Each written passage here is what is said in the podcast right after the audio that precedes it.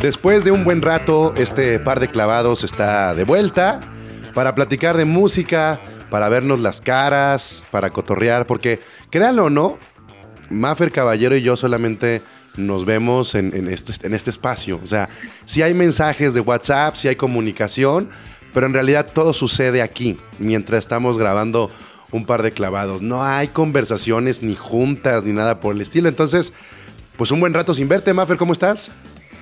Ya sé, un buen rato. Bueno, bien, la vida un poquito complicada, pero la verdad es que estoy muy contenta de, retomar eh, y sobre todo que, bueno, había estado haciendo el esfuerzo de escucharte hablando de la NFL, pero a mí la NFL, ah, entonces, este, está padre regresar a hablar contigo de música. Ya, ya, le estás diciendo a la gente por qué me desaparezco luego, ¿no? Imagínense, eh, imagínense. Es, un enchufe gratuito a, a tus otros proyectos. sí, totalmente. Pero bueno, este, parte de que no hay NFL es que le puedo dedicar más tiempo a esto, que hay que decirlo también. El tiempo que le dedicamos un par de clavados, Maffer y yo, es como el equivalente a un 5% o 3% de nuestras vidas, o tal vez menos.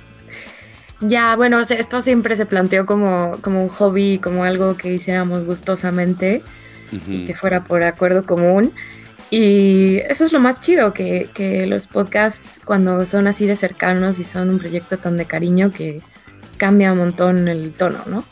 Pero también tiene sus ventajas porque cuando seleccionamos, ya sea que Maffer me tire el tema o yo le tire el tema, eh, a mí me pasó esta semana para preparar este episodio donde platicaremos de productores que empieza a meterse esa, ese gusanito y esas ganas y como que me dan... Fíjate, yo no soy como tú que tengo mis apuntes, entonces tengo que hacer mucha memoria.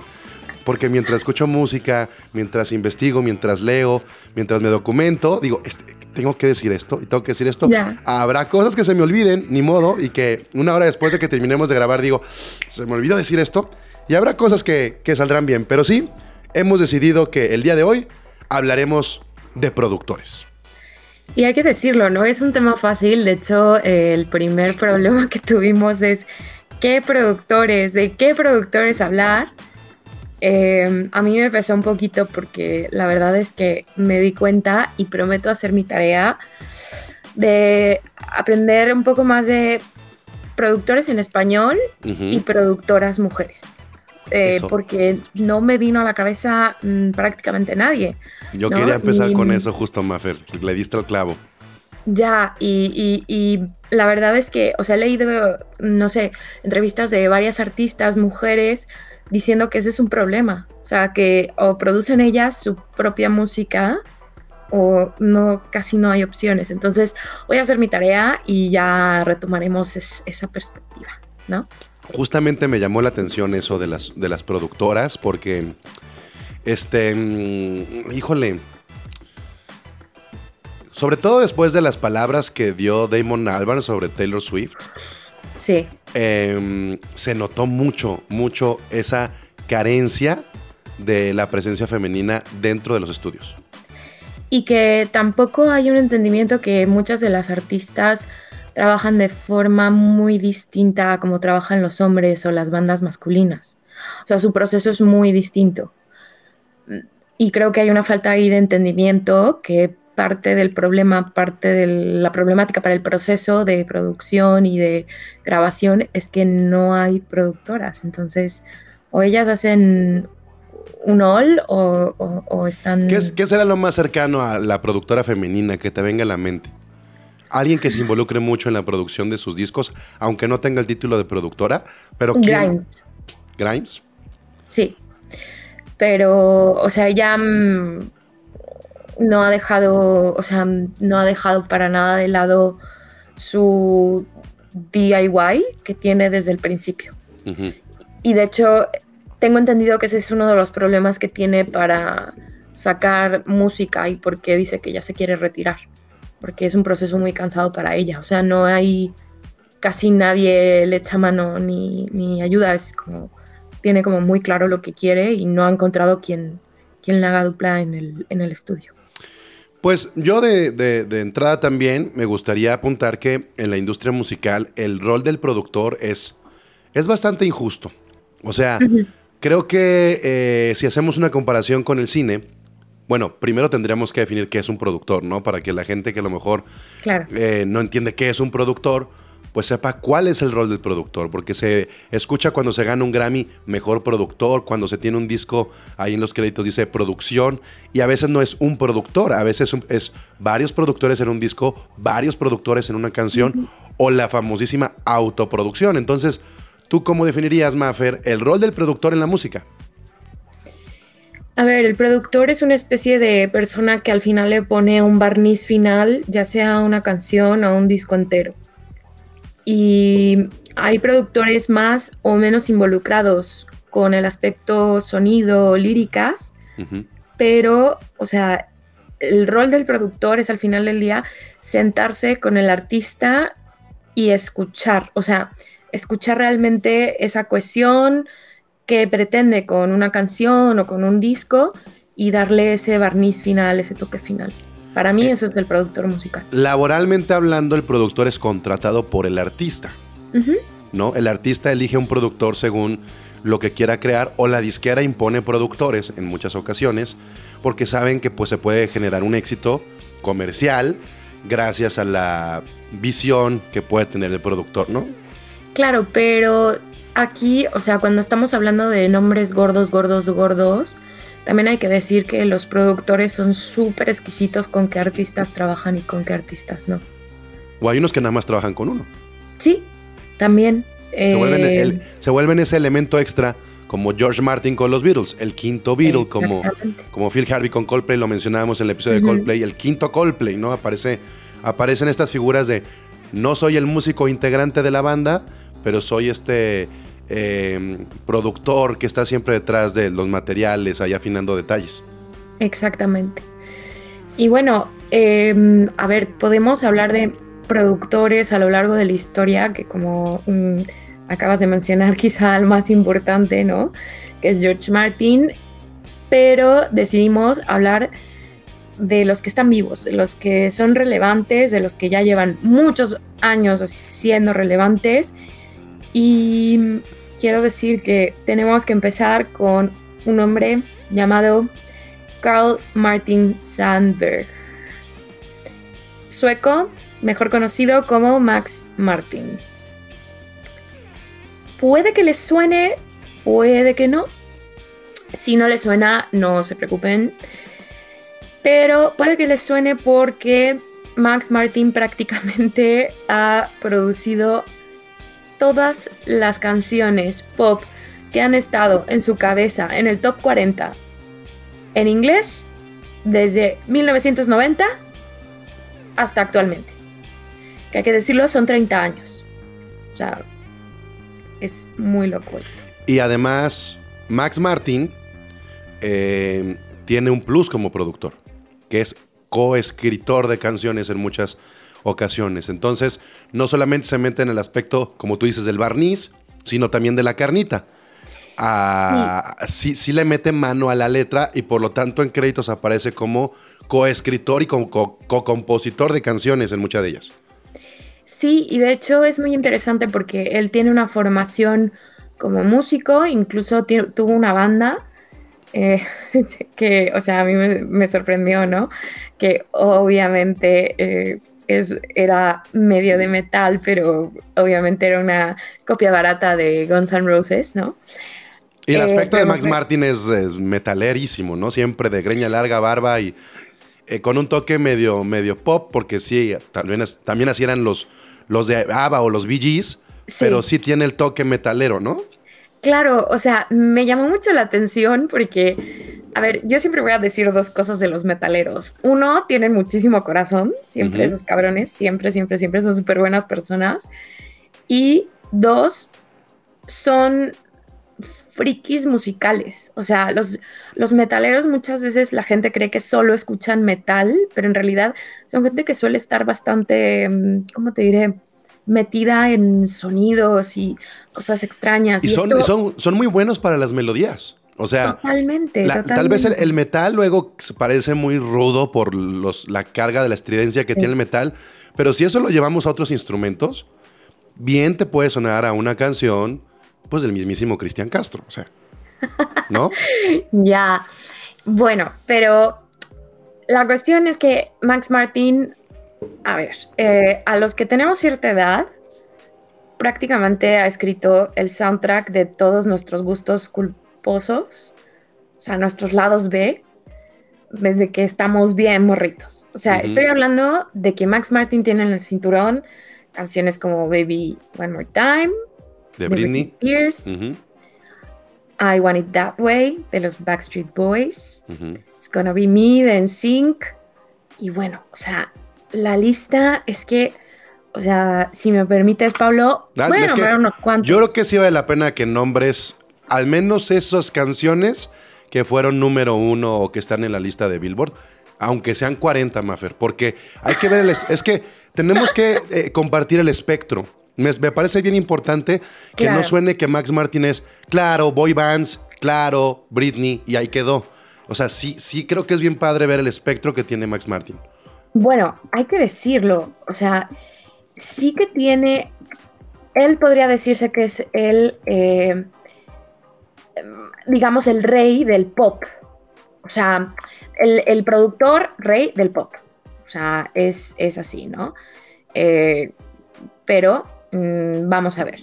Eh, de canciones tenemos... Mm, a ver, de Britney Spears, You Drive Me Crazy, Oops, I Did It Again. Em, tenemos Since You've Been Gone de Kelly Clarkson. También tenemos The Pink, You on Your Hand, Who Knew. I Kissed a Girl y Hot and Cold de Katy Perry, arguablemente mm, de las mejores canciones de Katy Perry, ¿no? Y mm, bueno, también le gusta bastante meterse a, al estilo mm, country, que yo sé que en México el country es realmente tangencial, ¿no? Igual que el hip hop ah, en inglés, aunque no nos guste decirlo, pero es cierto, ¿no? Eh, pero en Estados Unidos eso mm, es un putazote, ¿no? Eh, con Katy Perry trabajó también en California Girls, Teenage Dream, Last Friday Night, eh, The One That Got Away. También produjo canciones para Glee, que me llamó mucho la atención. Y bueno, mm, con Maroon 5, con Usher, con Justin Bieber, Taylor Swift, que ahí, eh, bueno, se hizo una dupla de ensueño. Ha trabajado con ella en muchísimas canciones, siendo las más notables, obviamente, Shake It Off, Blank Space y Bad Blood. Y también tenemos a Ariana Grande. Y por supuesto, ya hablamos de él, The Weeknd, con quien ha tenido últimamente pues los mayores éxitos, ¿no? Mm, empezó a trabajar con él desde Can't Feel My Face hasta ya lo penúltimo que hizo The Weeknd, ¿no? Blinding Lights. Eh, y también produjo eh, My Universe de Coldplay y bueno, hay, o sea, a lo que me refiero, si eres un artista pop de gran nivel, probablemente en algún momento te vas a meter al estudio con este güey, porque también está Avril Lavigne, Ed Sheeran, Justin Timberlake, One Direction, Westlife y bueno, creo que ya con eso nos basta, ¿no? Pero a mí lo que me llama la atención de esta larga lista, este Maffer, porque tú acabas de decir, si eres un artista de gran nivel, te vas a topar con Max Martin. Sí. A mí, a mí lo que me sorprende de Max Martin es que en algún momento fue catapulta para los artistas. Es decir, no llegaron ya hechos con Max Martin, sino que con Max Martin hicieron ese hit que los llevó a lo más alto de su carrera para entonces ya poder navegar pues como reyes o reinas, ¿no? Y ahí está el Baby One More Time de Britney, ahí están los NSYNC, ahí están los Backstreet Boys, ahí está el I Kissed a Girl de, Katy Perry, ahí está el Can't Stop, eh, Can't Feel My Face de The Weeknd, y el mismo Can't Stop the Feeling de Justin Timberlake, que al final es la canción más comercial de Justin, aunque no esté en un disco de Justin y que sea más un soundtrack, pero esa, ese es como el gran poder que tiene este sueco, que tenía la posibilidad de, de llevar a los artistas a lo más alto y los dejaba ahí arriba ya. Sí, sí, o sea, de hecho, mm, Britney Spears ha dicho en más de una ocasión que ella eh, no le gustaba trabajar con otros productores tanto como con Max Martin, porque ella, bueno, admite obviamente que no es música de, pues, no toca ningún instrumento ni nada, sabe cantar muy bien, obviamente, eso es innegable, pero que cuando ella llegaba con una idea, con un feeling, con una melodía en la cabeza, Max Martin sabía bajar el balón como, como nadie, ¿no? Y claro, mm, yo creo que mm, con lo que ha pasado el último año, tenemos que reconocer que a Britney Spears se le puede criticar muchas cosas, pero claramente es una tipa A, súper trabajadora, y B, que aunque quieran tildarla de loca y ya lo hayan hecho, lo hayamos hecho durante los últimos 14 años, ella tuvo durante su carrera muy claro quién quería ser y qué quería ser y cómo quería hacerlo, ¿no?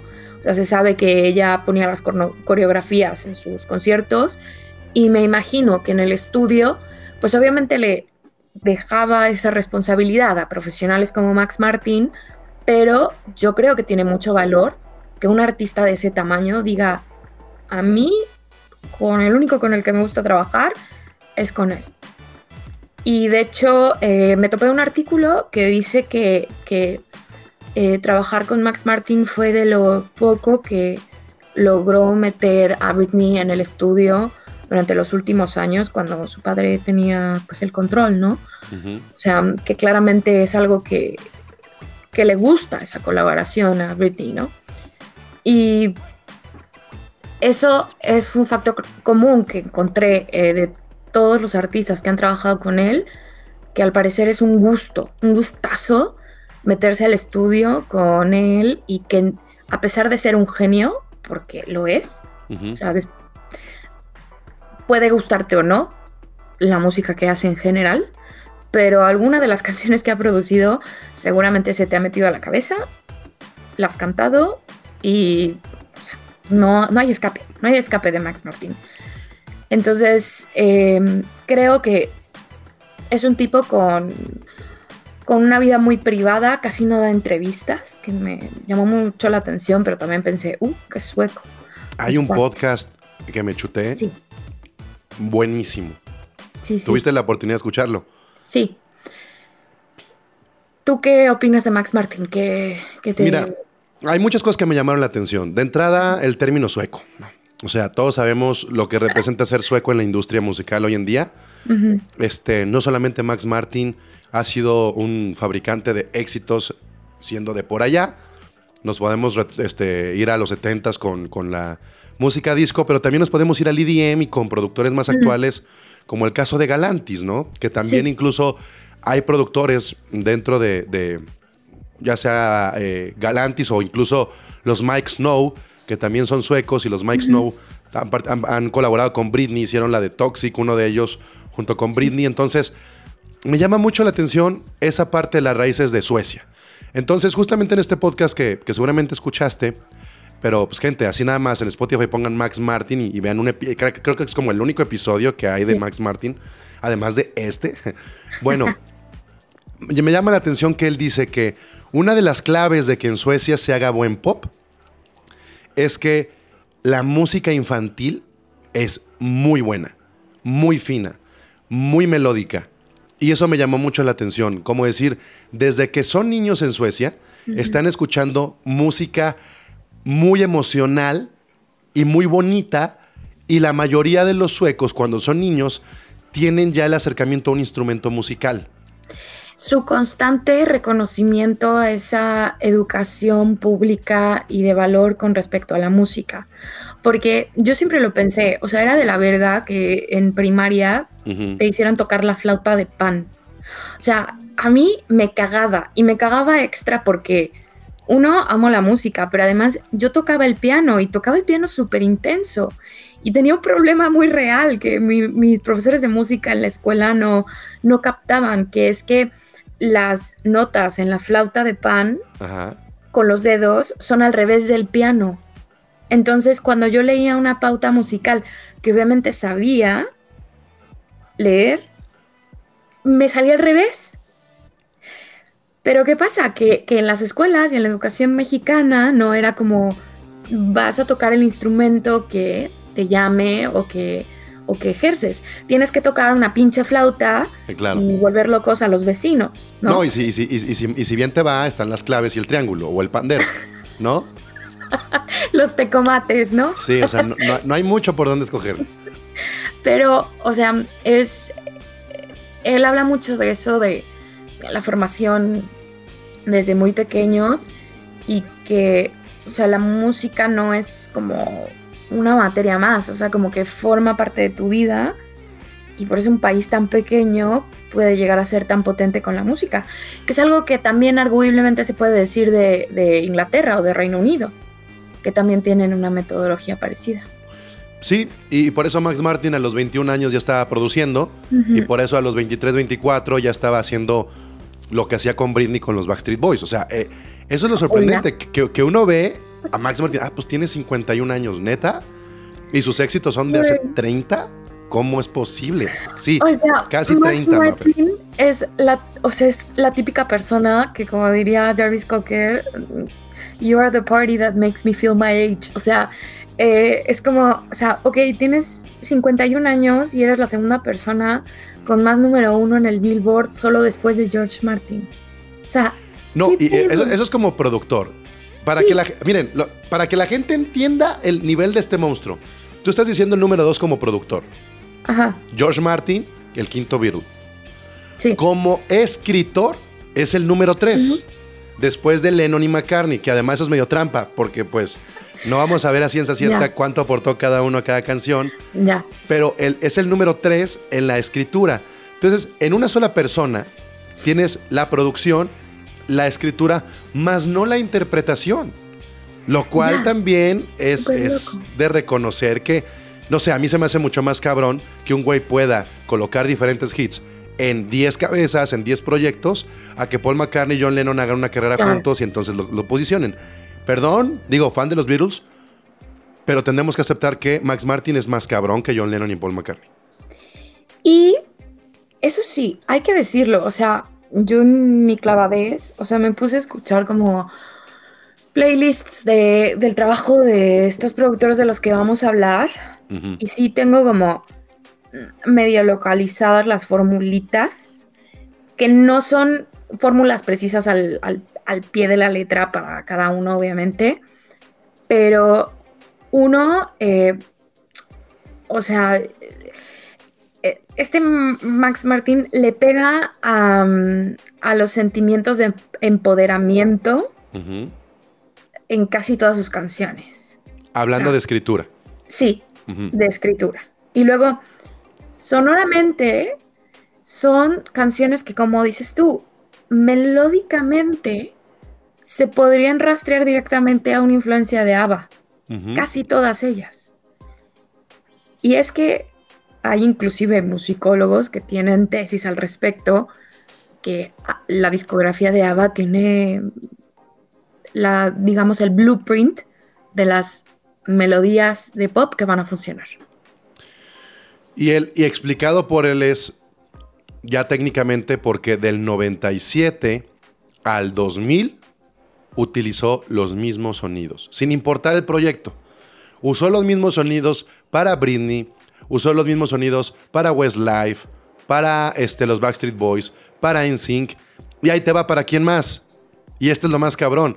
Para Bon Jovi, con It's My Life. O sea, si ustedes escuchan It's My Life de Bon Jovi, que el fan de Bon Jovi odia It's My Life, pero el, el- el pop rockero ama It's My Life, ¿sabes? O sea, cuando una persona dice, me encanta It's My Life, dices, este güey no escucha rock, este güey escucha pop, a pesar de que sea Bon Jovi, ¿no?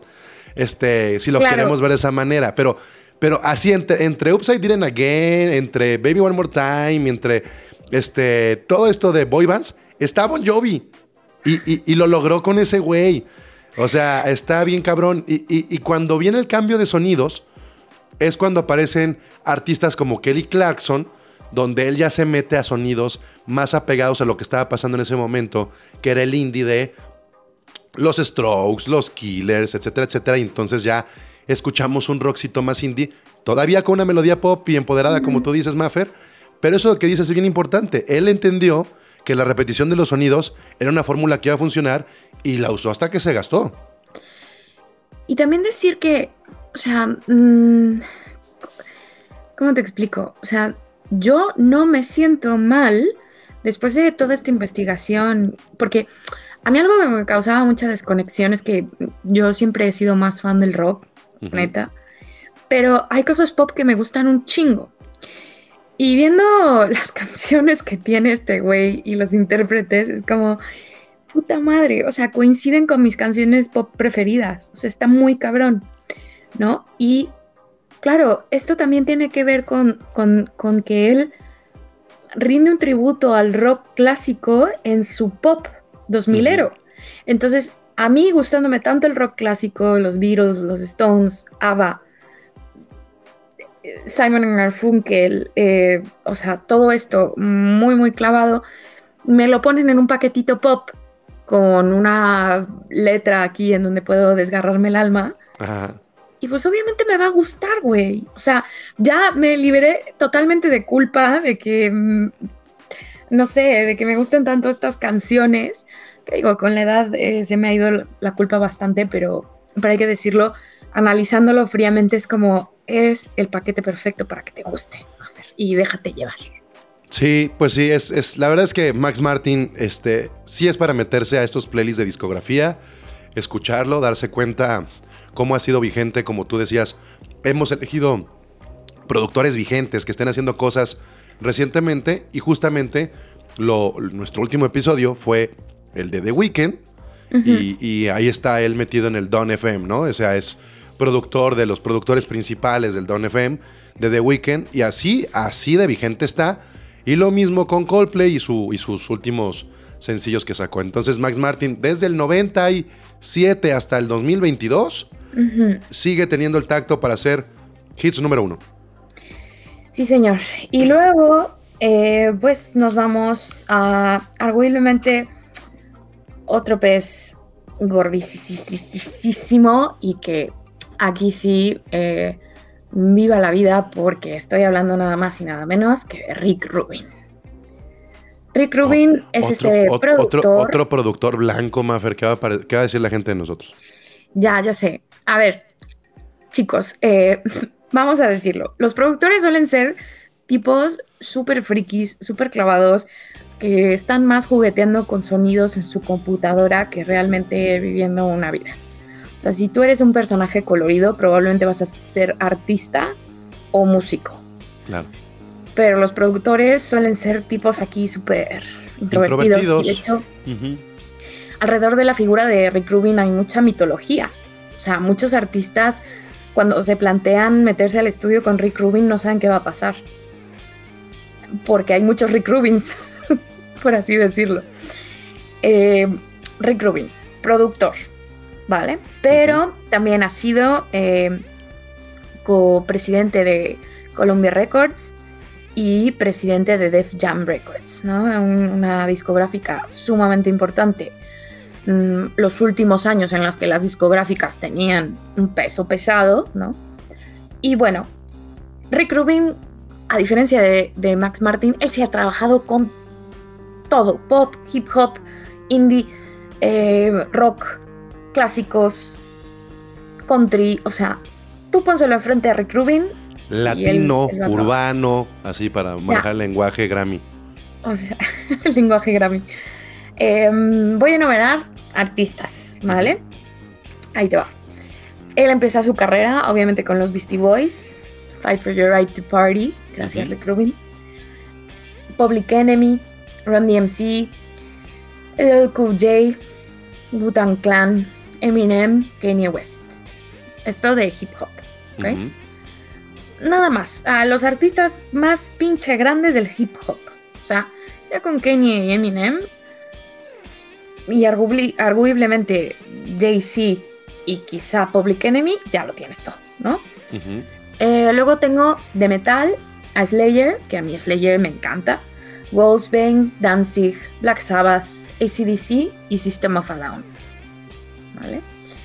Sí, señores, la canción de Toxicity se logró gracias a Rick Rubin, esa canción que todo el mundo quisiera cantar y que nadie puede cantar, eh, em, de indie. Hay quienes dicen que Rick Rubin es el responsable realmente de que los Red Hot Chili Peppers sean los Red Hot Chili Peppers, ¿no? Exactamente. Él ha trabajado prácticamente desde el comienzo de la banda grabando con grandes discográficas. Ha trabajado también con grandes como Tom Petty y Johnny Cash. Con Johnny Cash trabajó los últimos años de vida del artista y en mi opinión Rick Rubin le puso este, no quiero decir barniz, pero sí este toque a Johnny. Lo hizo creo que mundialmente famoso. Exacto, exacto. Universalizar la música de Johnny Cash, que obviamente el country es, es música que tiene mm, muchísimo sentimiento, pero puede llegar a ser a veces muy, pues sí, muy hillbilly, muy local, y, el trabajo de, de, Rick Rubin con Johnny Cash pues, universaliza. Tenemos a Joan Jett, y ya pasando a mi época favorita del mundo mundial, eh, los noventas alternativos. Tenemos a Rage Against the Machine, Nin, Nine Inch Nails, Weezer y eh, Audioslave. También a Linkin Park, a Jake Bog, a Gossip. Y aquí Gossip, Lana del Rey y Adele son las únicas tres artistas mujeres. Y digo Gossip, los meto ahí porque obviamente Beth Dito es pues, la, que escribe las canciones de Gossip. Son las únicas tres mujeres con las que Rick Rubin se ha metido al estudio. No, y con Shakira. Ah, con Shakira, sí, sí, sí, tienes razón. Eh, pero con Shakira fue nada más productor ejecutivo de los... Ah, sí, Macy Gray y Shakira fueron producciones ejecutivas. Sí. Pero es curioso porque por eso te decía que alrededor de la figura de Rick Rubin hay como una mitología, ¿no? O sea, de artistas tan grandes como Eminem diciendo que, les, les imponía un chingo. O sea, y estoy hablando de, vamos, a Eminem le habían producido sus discos Doctor Dre, pero él, por admisión propia, diciendo, es que me imponía un chingo meterme al estudio con Rick Rubin que me dijera que era mi inepto, que mis melodías o mis rimas no valían para nada y que me iba a dar la vuelta y al contrario. O sea, Eminem dijo que la forma de trabajar de Rick Rubin era como, como meterle tachas a su música. O sea, que Rick Rubin es un productor que conoce, que le gusta trabajar, a diferencia de Max Martin, con artistas un poco ya establecidos para tener idea de a dónde va.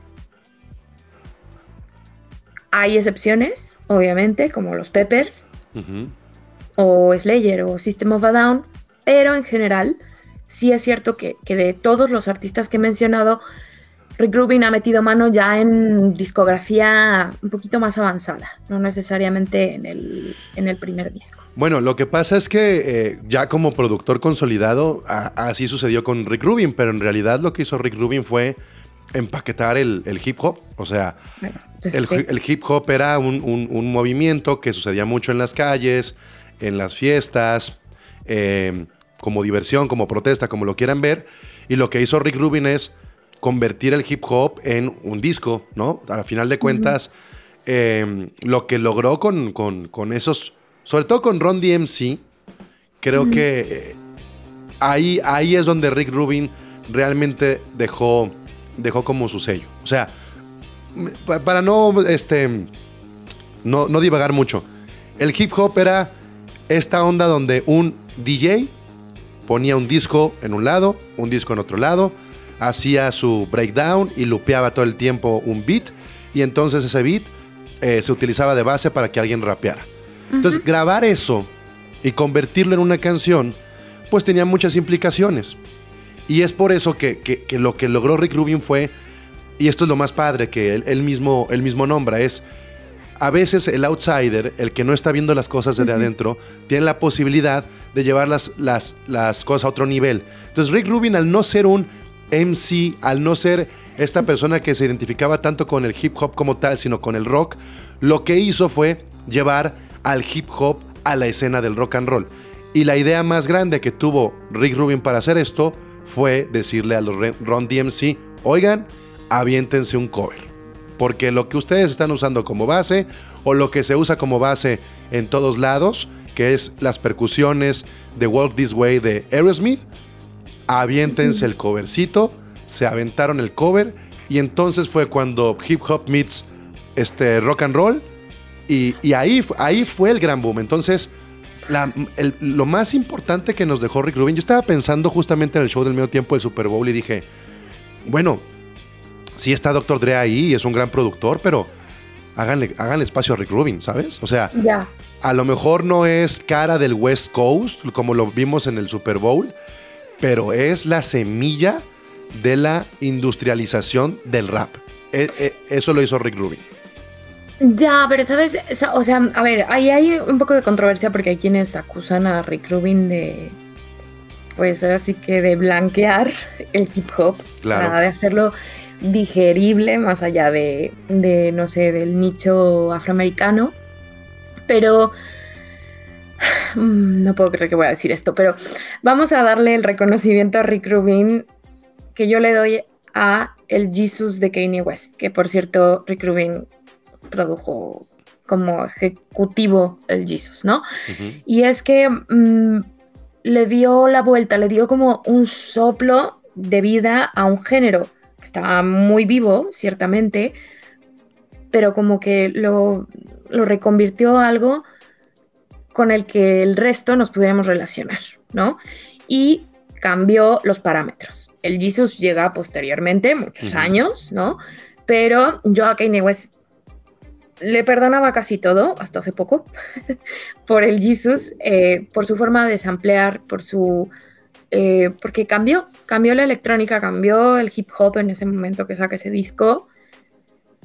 Y, bueno, Rick Rubin, o sea, ha llevado eso al estudio con un 21 de Adele, ¿no? O sea, con un 21. Y, y, y te vuela la cabeza que sea el mismo güey barnizando ¿no? un disco de los Beastie Boys que un disco de Adele, ¿no? Pero eh, tiene, tiene su valor. Por ejemplo, cuando Audioslave, cuando tanto Chris Cornell como los de Rage le propusieron a Rick Rubin producir los dos primeros discos de Audioslave, él al parecer tuvo muchas dudas porque dijo que no quería producir grunge.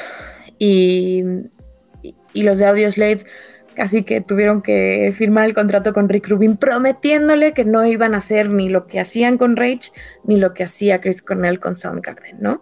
Y entonces ahí fue cuando Rick Rubin dijo, ah, está bien, vamos a hacer algo nuevo. Y, y pongo como ejemplo a Audioslave porque al menos esos primeros dos discos, me acuerdo que cuando salió, o sea, la gente literalmente no sabía dónde meterlos. O sea, ¿qué es Audioslave? Es como los, los Peppers. O sea, puedes decir, ¿es indie rock? No del todo. ¿Puedes llamarlo rock californiano? californiano? Pues tampoco, porque ya está Sublime o La Wagon o No Use for a Name. Ajá. Entonces, mi punto, Rick Rubin, en mi opinión, hace música que trasciende géneros. O sea, los discos que están producidos por él tienen esa maravilla, que sí es Johnny Cash, y sí es un country, pero no solo es country. ¿Tú qué opinas? Pues me quedé pensando en canciones aisladas de Rick Rubin, porque yo cuando, cuando vi el nombre de Audioslave dije, ah, cabrón, ¿sabes? O sea, sí fue como, a ver, este, Audioslave, digo, a mí me gusta más Audioslave que, que, que Rage Against the Machine y me gusta más Audioslave que, que lo que hacía Chris Cornell con, este, Soundgarden. con Soundgarden. Tal vez porque es más mi generación, ¿no? Porque me identifico más por esa época. Pero me parece que Audioslave es al menos en canciones como Like Stone, es la balada de rock de los 2000. O sea, me, parece que, lo que logró precisamente es eh, hacer una canción pop con la mejor voz del rock que había en, las últimas décadas. Entonces, tiene mucho valor eso. O sea. Pero, o sea, además, es que oh, esa canción, perdonan, pero para mí es un mega orgasmo musical. O sea, ese riff ese riff que hay de Tom Morello, porque, o sea, yo me acuerdo que cuando escuché Audioslave, o sea, el primer disco de Audioslave, dije, uff, o sea, a Tom Morello, Rick Rubin y Chris Cornell le están dejando hacer todos los riffs de guitarra que claramente Zack de la Rocha no lo dejaba hacer en, en Rage Against the Machine. Muy dulcecito. Ajá, sí, sí, o sea, es, es un dulcecito auditivo porque realmente, o sea, lo dices, o sea, no, no, no, no tiene ningún punto más que encumbrar una canción, ¿no? Y, y, es ese que, ese elemento que al igual que con Max Martin mencioné, en, en Like a Stone está muy, muy notable que a, Rick Rubin le gusta mucho hacer música, eh, bueno, canciones que tienen como este pináculo, este crescendo y que, que, te lleva ahí. O sea, si te pones audífonos y escuchas ciertas canciones de los discos que él produce, siempre hay un... No voy a decir orgasmo, pero hay como un, un Un momento donde, te pone la piel chinita, ¿no? Ese momento donde sí, donde sí, sí te tocan las fibras y te sientes como humano, ¿no? En ese momento donde dices, esto es una obra de arte, es una belleza. Puede ser rock and roll, pero le ves ese lado bello, ¿no? De, de lo que es que, que, conecte contigo una canción.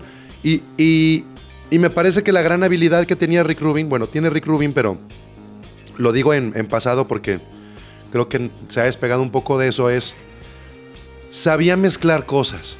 O sea, si, si, bien Max Martin sabía crearlas, Rick Rubin sabía mezclarlas. Y ya hablamos de lo que pasó con, con Ron DMC, Aerosmith.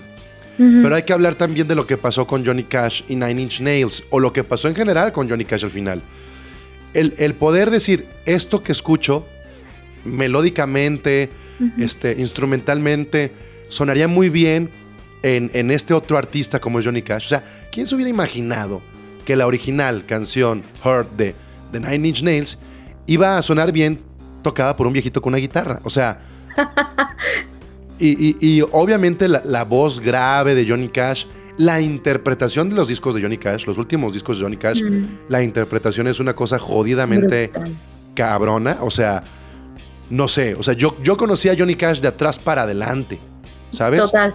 En ese sentido de, comencé con el Johnny Cash de la voz de viejito y terminé con, con el Joaquín Phoenix. O sea, me, fui con, con, la película Johnny Cash y ya me fui al Walk the Line y a Folsom Prison, etcétera, etcétera. Lo conocí al revés.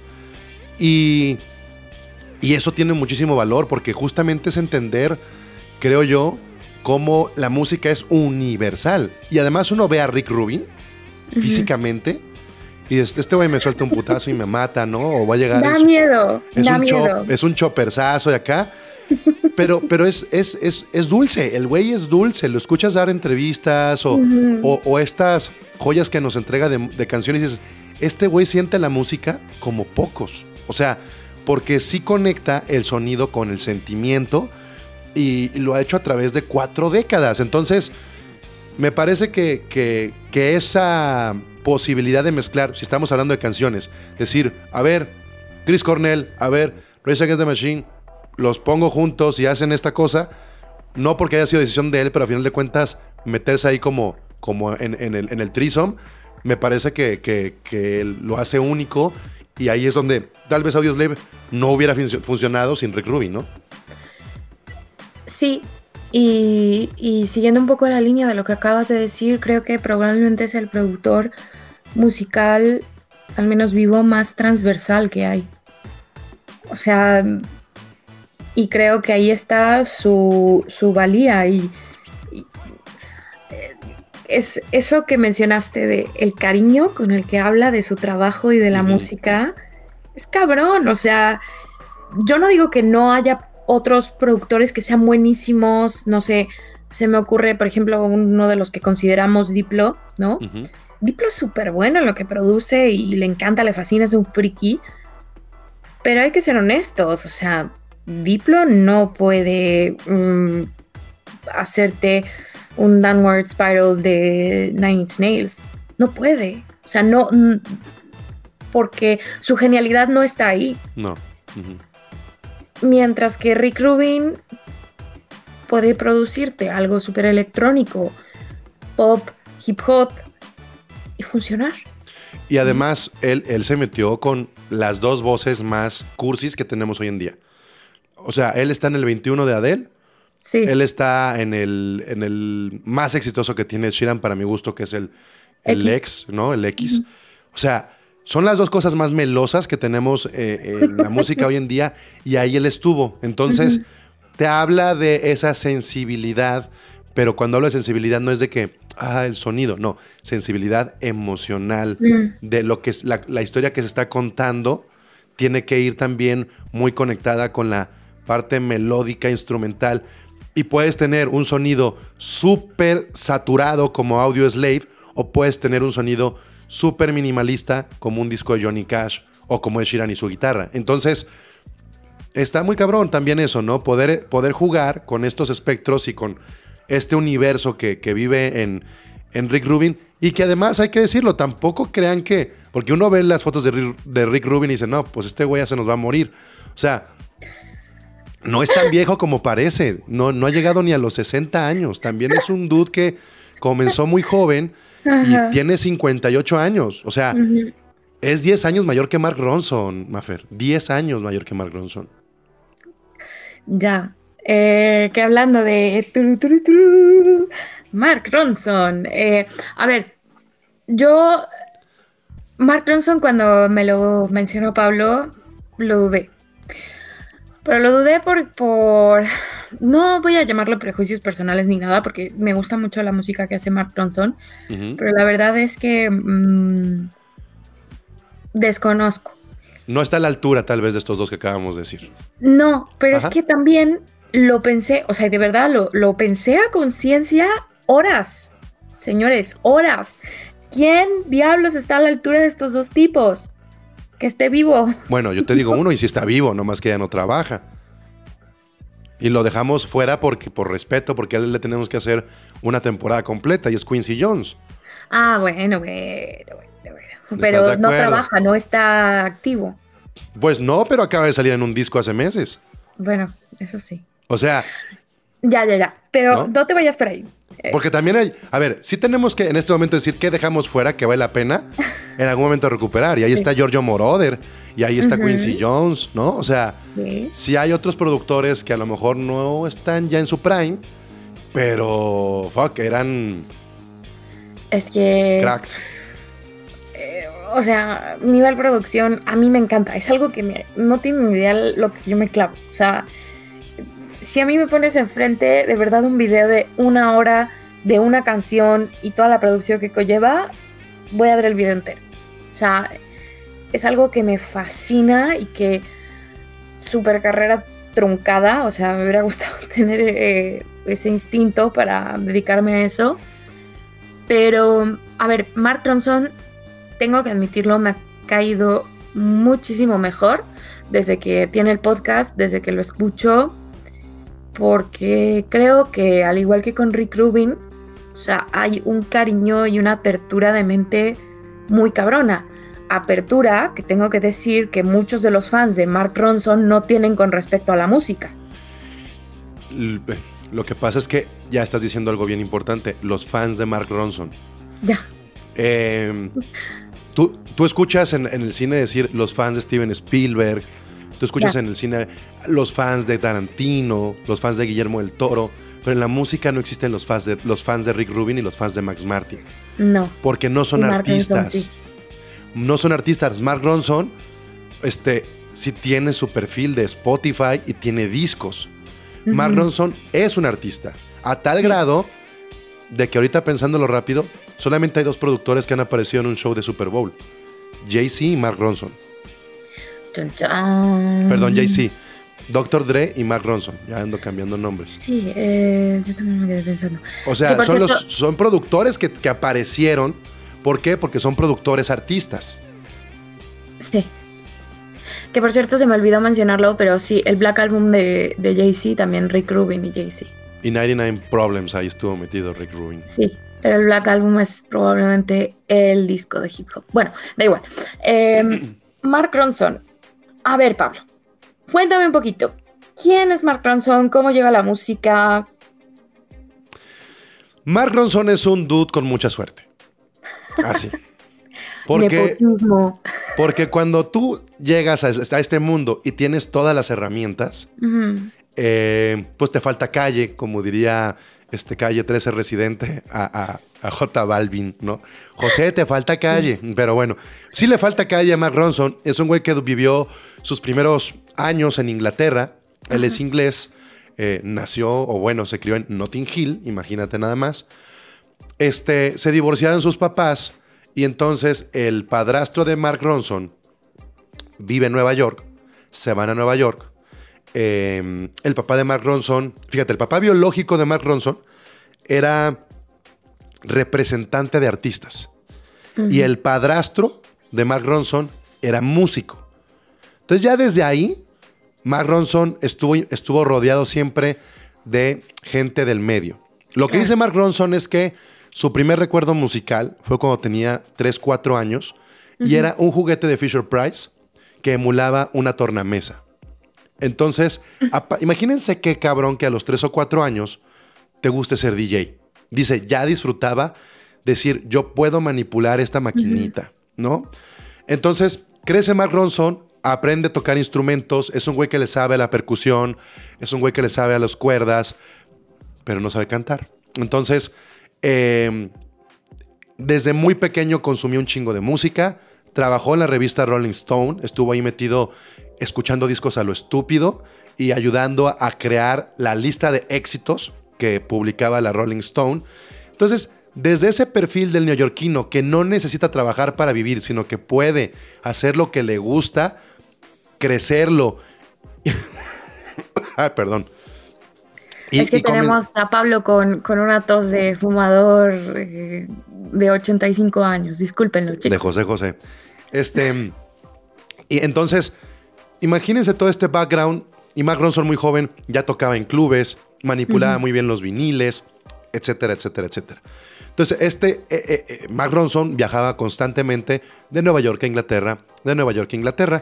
Y me parece es bien importante marcar esto. Súper porque hemos hablado de dos productores de la escena norteamericana y ahora estamos hablando de un productor que sabe moverse entre la escena británica y la escena norteamericana. Tengo la impresión yo, Maffer, que los británicos son más celosos con el trabajo de un productor y o lo tienen más escondido o les encanta decir a las bandas nos autoproducimos, ¿no? Porque es como, güey, somos británicos, nadie le va a meter mano a nuestra música. Entonces, entonces Mark Ronson tiene esta habilidad, incluso hasta en su acento, de ni ser británico, ni ser norteamericano. Y así es como él, con todas estas relaciones, que además van más allá de sus papás, él fue en su momento, eh, digamos, anduvo con, con Rashida Jones, fue muy amigo de la infancia de Rashida Jones. Rashida Jones es la hija de Quincy Jones.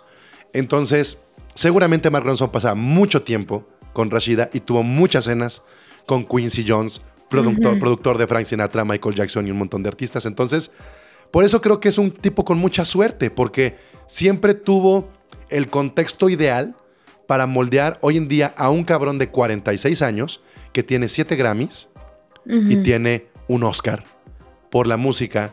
Y, me parece que, que Mark Ronson es un güey tal vez limitado, pero que con sus habilidades hace oro. No, no, eh, y además hay que decirlo, o sea, eh, tuve su, trayectoria como productor y a mí me parece maravilloso, o sea, mm, eh, que ha trabajado muchísimo con artistas británicos sin quitarle la tradición, ¿cómo te diré? O sea, respetándoles un montón el sonido y dándoles ese espacio para para que sean lo moody que necesitan ser los británicos. Y estoy hablando, me viene a la cabeza, por ejemplo, lo que hizo con Amy Winehouse, obviamente. Porque los acerca al sonido Motown. Porque lo que hace es llevar el sonido británico al soul más gringo. Sí, sí. Y, es una fórmula que, dejar cosas padrísimas, o sea, Amy Winehouse, pero también, por ejemplo, Lily Allen. Eh, me sorprendió mucho porque a mí ese disco de Lily Allen que produjo él, el de All Right Still, eh, es un disco que me gusta un montón, pero también tienes otro como el Back to Basics de Cristina Aguilera, en donde ella quería pues desprenderse de una imagen y claro, Cristina Aguilera puede no gustarte su pop, pero es innegable que, tenía un, que tiene un bozarrón, la tipa, ¿no? Ah, digo, no tenía el feeling quizá de Amy Winehouse, pero bueno, no, no, eso, eso sucede una vez cada siglo, chicos. Y, la, lista de Mark Ronson no es tan larga. No. Porque lo que creo que ha hecho Mark Ronson tiene que ver más con calidad que con cantidad. Si nos centramos en la discografía de Mark Ronson como artista, que en realidad funciona como productor, digamos que es un güey que dijo, soy productor, pero tengo complejo de artista, voy a invitar a colaborar gente y hago discos de colaboraciones donde yo pongo la música y mis colaboradores pues son voces sobre todo. Eh, tuve el, digo, hay, los discos de Mark Ronson son muy famosos. Él, tiene em, cinco discos. El Version, el Record Collection, el Uptown Special y el Late Night Feelings son muy famosos. Tan famosos que uno de ellos tiene esta, este hit mundial, Uptown Funk con Bruno Mars, que es una de las canciones más tocadas junto con Get Lucky de Daft Punk y, junto con este Shape of You de Sheeran de la década pasada. Sí. Pero escuché el Here Comes the Fuzz, este, no mamar. O sea, no mamar, no, no me había clavado. Por eso me da mucho gusto hacer este podcast, Maffer. Porque escuché el, primer disco que sacó este cabrón en el 2003, antes de que fuera alguien. Y ves las colaboraciones y dices, no, ¿quién chingados le pasó a los teléfonos o cómo está esto? Porque ya tenía, en su disco ya tenía a Sean Paul, ya tenía a Mos Def, ya tenía a Q-Tip, y ya tenía a Anthony Hamilton. O sea, y escuchas el disco y es una puta joya, pero no son hits. Pero son canciones que a mí me dan ganas de poner como DJ. Que digo, esto está buenísimo para ponerlo y hacerla de mamadorcísimo de que nadie ha escuchado y está buena la rola. Y dices, güey, esta canción tiene 20 años, qué pendejo que no lo he escuchado. Es un, es un discazo, pero es el trabajo. Bueno, con Rivers Cuomo aparece también ahí. O sea, sí. De hecho, me dio mucha risa porque que ahorita que dijiste lo de DJ, porque cuando me clavé a escuchar lo que hace Mark Ronson, tanto como productor como como músico, lo pensé, dije, pinche Pablo, le gusta tanto Mark Ronson porque las canciones las puede mezclar. seguro, seguro, y es bien fácil. te juro que lo pensé y, lo clavé, ¿no? Pero ni modo que no eh, aceptemos que... A ver, a ver, tú ponte a pensar lo que hizo en el Uptown Special con Bruno Mars, con Mystical, con Kevin Parker y con Stevie Wonder. Y el güey, y, uno dice, ¿cómo es posible que haga esto? Pues porque el cabrón es un neoyorquino de neta. O sea, es un güey que sí mamó Nueva York muy bien. No es. No, yo, yo, la relación que tuvo con Quincy Jones creo que no fue una casualidad. No. No, no, no. Y además es otra forma de, de abordar y de pensar, ¿no? La música como, como algo que. O sea, para, para mí lo que hace mm, él, además de respetar mucho el feeling que ya hablamos de las intérpretes, es que es cierto, sus, canciones son, no quiero decir que reciclables, sino son como piezas de Lego que se pueden juntar muy bien para entonces poner a bailar a una fiesta entera toda la noche. Y tiene sus grandes errores y hay cosas que no me gustan. No me gustó lo que hizo con Duran Duran y no me gustó lo que hizo con Paul McCartney, no me gustó lo que hizo con los Queens of the Stone Age. O sea, siento que no le va bien el, a mí no me disgustó lo que hizo con McCartney, ¿eh? Pero decir no me disgusta algo de McCartney ya es como gacho, ¿eh? Bueno, a ver, pero McCartney ya está en ese punto en donde es como siente ese señor. O sea, a veces me siento hasta culpable porque creo que mm, tanto que nos reímos, pero Ringo hace cosas más chingonas que McCartney en este momento. Por el simple hecho de que Ringo siempre ha sido hiperconsciente de sus carencias y se ha rodeado de músicos cabroncísimos. Si algún día tienen la oportunidad de ver a Ringo en un concierto, vayan. Ah, sí, no. No por Ringo en particular, sino por los virtuosos con los que toca Ringo. Parte de Toto y parte de otras bandas ahí metidos también, ¿no?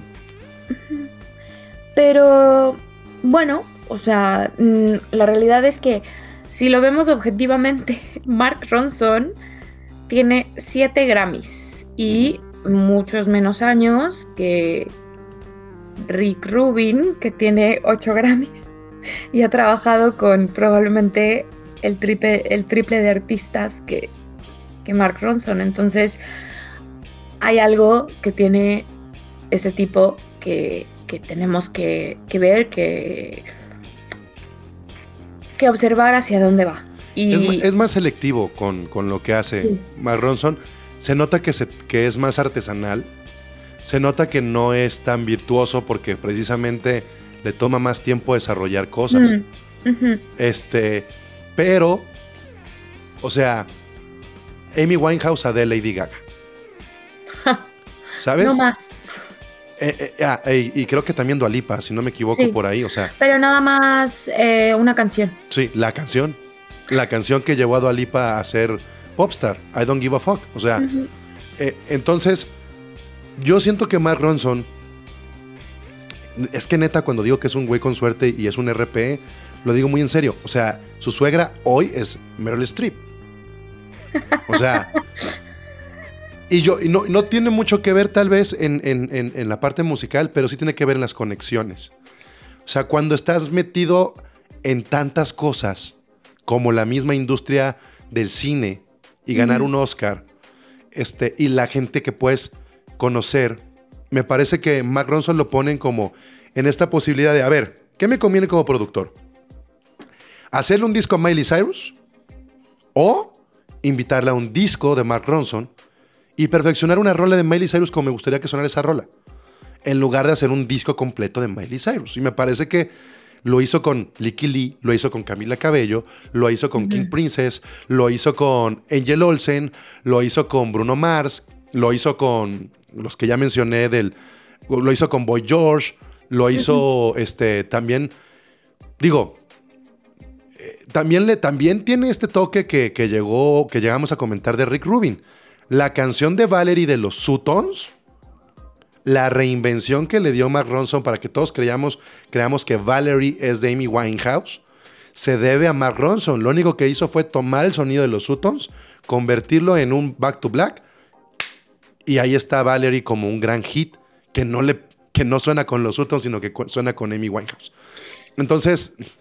Que tengo eh, que hacer un paréntesis. Uf, escuchar a Amy esta semana me dieron todos los pinches feelings, güey. O sea, qué coraje me da. O sea, mm, no sé si hubiera sido seguido siendo así de intenso, pero bueno. por algo duran, esas son chispas, este, por, por, algo son chispas. Eh, Mark Ronson, a mí me gustaría, antes de formarme una opinión al 100% y decir que va a ser uno de los grandes, quiero ver qué hace los próximos 3, 4 años. Me interesa saber. no por el no volumen. Hace nada, ¿eh? A lo mejor no hace nada en 3 años, a lo mejor aparecen 8. Ya. Porque acuérdate. Me, gustaría que fuese más constante, ¿eh? O sea, me gustaría verle más flexibilidad. Tú dices, es, que es muy DIY y lo que sea, pero, pero sí, no sé, como que. No, es que no, no, no, no quiero decir que, que tampoco es, como un huevonzote, ¿no? No. Ni, pero es que el año pasado estaba publicando cosas, nada más que no como Mark Ronson. Acuérdate que en los últimos años, y la pandemia interrumpió, él tenía este proyecto con Diplo. Sí. Entonces, Mark Ronson sí se da el tiempo de hacer giras. Y es un productor que sí hace giras. Lo hizo como DJ junto con Kevin Parker. Lo podía hacer con Silk, City, que se llama el, el proyecto con Diplo. Ok. Por eso es un ritmo más lento, porque no es un güey que se meta al estudio y no salga de ahí en un año. Claro, claro, que es cierto que, por ejemplo, Rick Rubin sí es bien sabido que los mete al estudio tres semanas y no los deja salir. Sí, sí. Y él vive ahí, este, o sea, literalmente en su casa. Así como collabs de ensueño que yo tendría, así para que terminar, porque ya entre broma y broma, broma, ya se nos fue a la hora el podcast te propongo lo siguiente, que me dijeras un artista con el que te gustaría ver trabajar a estos tres productores. Ok. Este, me lo sueltas muy a quemarropa. Em, es que con, con Mark Ronson sí he tenido como. O sea, creo que el que más me gustaría ver es Arctic Monkeys con Mark Ronson. Uf. Sería una combinación. Van como a la par en la generación. Y hay canciones que yo escucho de Arctic Monkeys que dice, que digo, suena a Mark Ronson. Y es muy probable porque tienen una influencia. Y, y Mark Ronson, como no me gusta lo rockero que hace, creo que Arctic Monkeys ya no entran en esa categoría de only rock, sino que pueden hacer cosas más eh, sobrias. Entonces me gustaría ver a Mark Ronson con, con los Arctic Monkeys. Ok. Rick Rubin con los Killers. ¿Sabes? Creo que también sería algo que funcionaría, que reviviría la carrera de los Killers, hablando de, de éxitos y de cosas que pueden funcionar. Ajá. Y el caso de Max Martin, híjole. A ver, si quieres dime tú tres y mientras pienso en Max Martin. A ver, a mí, eh, honestamente, me gustaría muchísimo que Mark Ronson trabajara más con Dua Lipa. O sea, ya sé que tiene algo con Dua Lipa, pero me gustaría un disco de Dua Lipa trabajado por Mark Ronson, nada más. Me gustaría mucho que, que Rick Rubin hiciera algo con los Strokes. El último disco de los Strokes me gustó mucho, pero como que le faltaba algo. Hay que decir que Rick Rubin los últimos materiales han sido con Strokes y Imagine Dragons. Ya. O sea, está también cerca de estas bandas que, que ya representan algo, ¿no? Sí, pero quiero mm, eso. Y también me gustaría que Max Martin trabajara con Rosalía. Ok. Pero es que Rick Rubin me gustaría que, que le inyectara vida a tantas cosas. También me gustaría un disco de Pearl Jam con Rick Rubin. Me gustaría saber qué saldría de ahí. Bueno, es que hay cosas que, que con Rick Rubin a mí me gustaría escucharlo con Outkast, ¿sabes? Pero Luis, bueno, ¿y Outkast dónde está hoy? Uh, eso sería maravilloso. Ya es mucho pedir. Ya. Es más, con que regrese Outkast sin Rick Rubin es mucho pedir. Em, y- Me, falta, me falta decir algo de Max Martin. Mira, Max Martin yo no lo podría haciendo nada latino. ¿En serio? Sí, no. Hmm. No sé, no sé. Este. Ya, pero lo que está haciendo Rosalía ahorita tampoco, bueno, o sea, yo creo que ya no es para un mercado de habla hispana, honestamente. O sea, yo creo que ya tiene sus miras en un mercado mundial, es como, no sé, Shakira.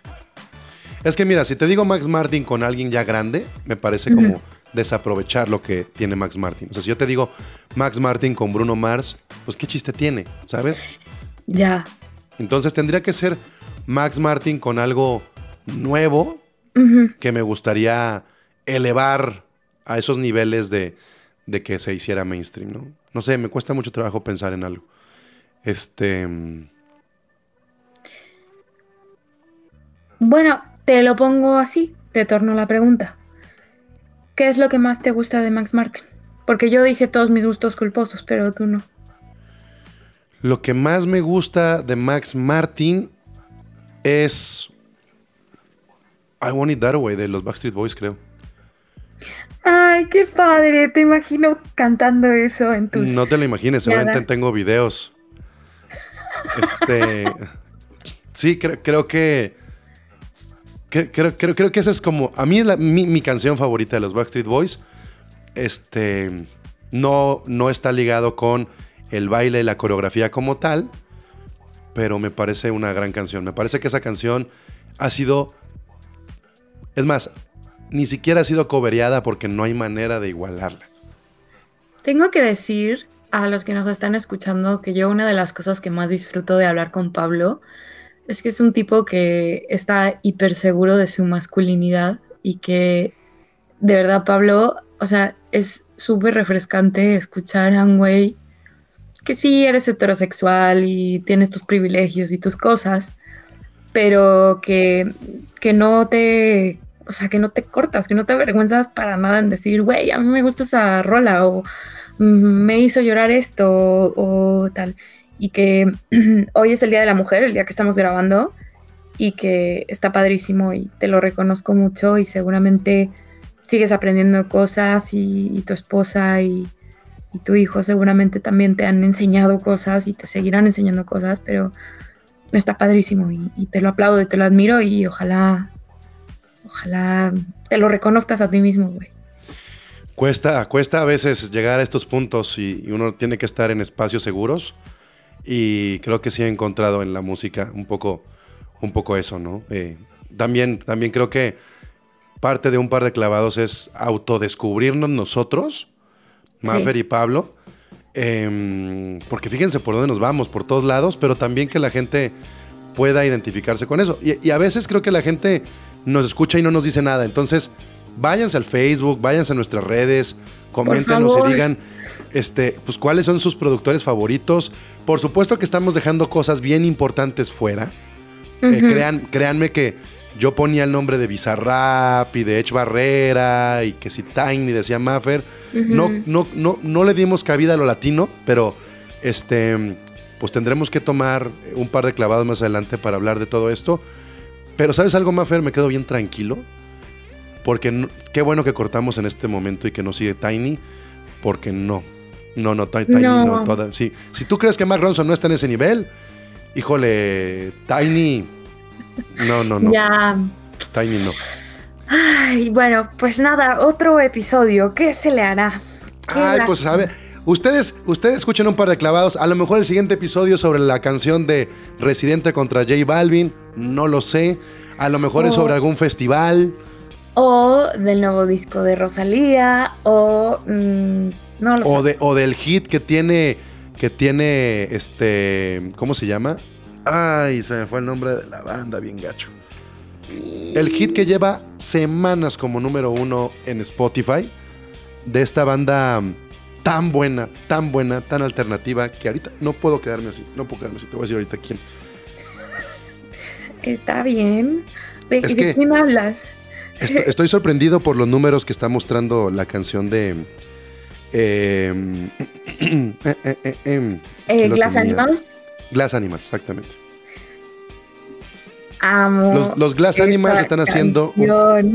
los Glass Animals están haciendo un Portugal de Man con Philip Steele, ¿te acuerdas? Sí, sí, sí. pero además esta canción, o sea, no es nueva y es simplemente culpa del TikTok. Pero bueno, o sea, es que amo, amo internet pues este, no sé, eh, podremos hablar de esto y más cosas. Un par de clavados se define siempre como de último minuto y según nuestro mood. Entonces, ahí viene la primavera. Se nos va a quitar el frío, Mafe. Bueno, mientras no andemos como burros por la vida, todo bien. Em, pero bueno, yo soy Mafer Caballero, me despido, pero espero leerles. Ya te tengo tu colaboración de Max Martin, pero es imposible también. Pablo sigue pensando en eso y se va a ir a dormir y va a seguir pensando. No, ya te la tengo, es con Daft Punk. Güey, sí, pero, o sea, a ver. Vamos a ponernos realistas, Pablo. Perdón. Me gustaría ver a Max Martin haciendo algo con la escena francesa de hoy en día. Con algún, ¿sabes? Con. Si no es con, No, a lo mejor. ¿Sabes quién? Con Stromae, que ahora que ya regresó, a este belga. Con un Stromae, a ver. Vamos viendo qué sacamos. Algo así. Muy bien. Bueno. Bueno, creo que es hora de decir adiós, Pablo. Y mm, nada, em, yo soy arroba en Twitter. Y Pablo es arroba Pablo. Por favor, escríbanos, nos encanta hablar con ustedes. Háganlo, sobre todo por Twitter, porque es donde podemos verlos. O sea, es que a mí mm, de repente hablo, hablo, ¿eh? ¿eh? abro el Instagram o eh, y, me doy cuenta que tengo mensajes súper atrasados y es como, pues es que no, no leo los mensajes en Instagram, entonces háblenme por el Twitter, ahí seguro les voy a... Hablen, dice la tía Maffer, márquenme por el Twitter. Llámenme, llámenme. Llámenme por el Twitter. Pero bueno, Pablo, que te sientas mejor de esa garganta. Gracias, ya vamos de salida. Y si no, nos grabamos un disco a la Yonicos. Muy bien. Adiós. Adiós.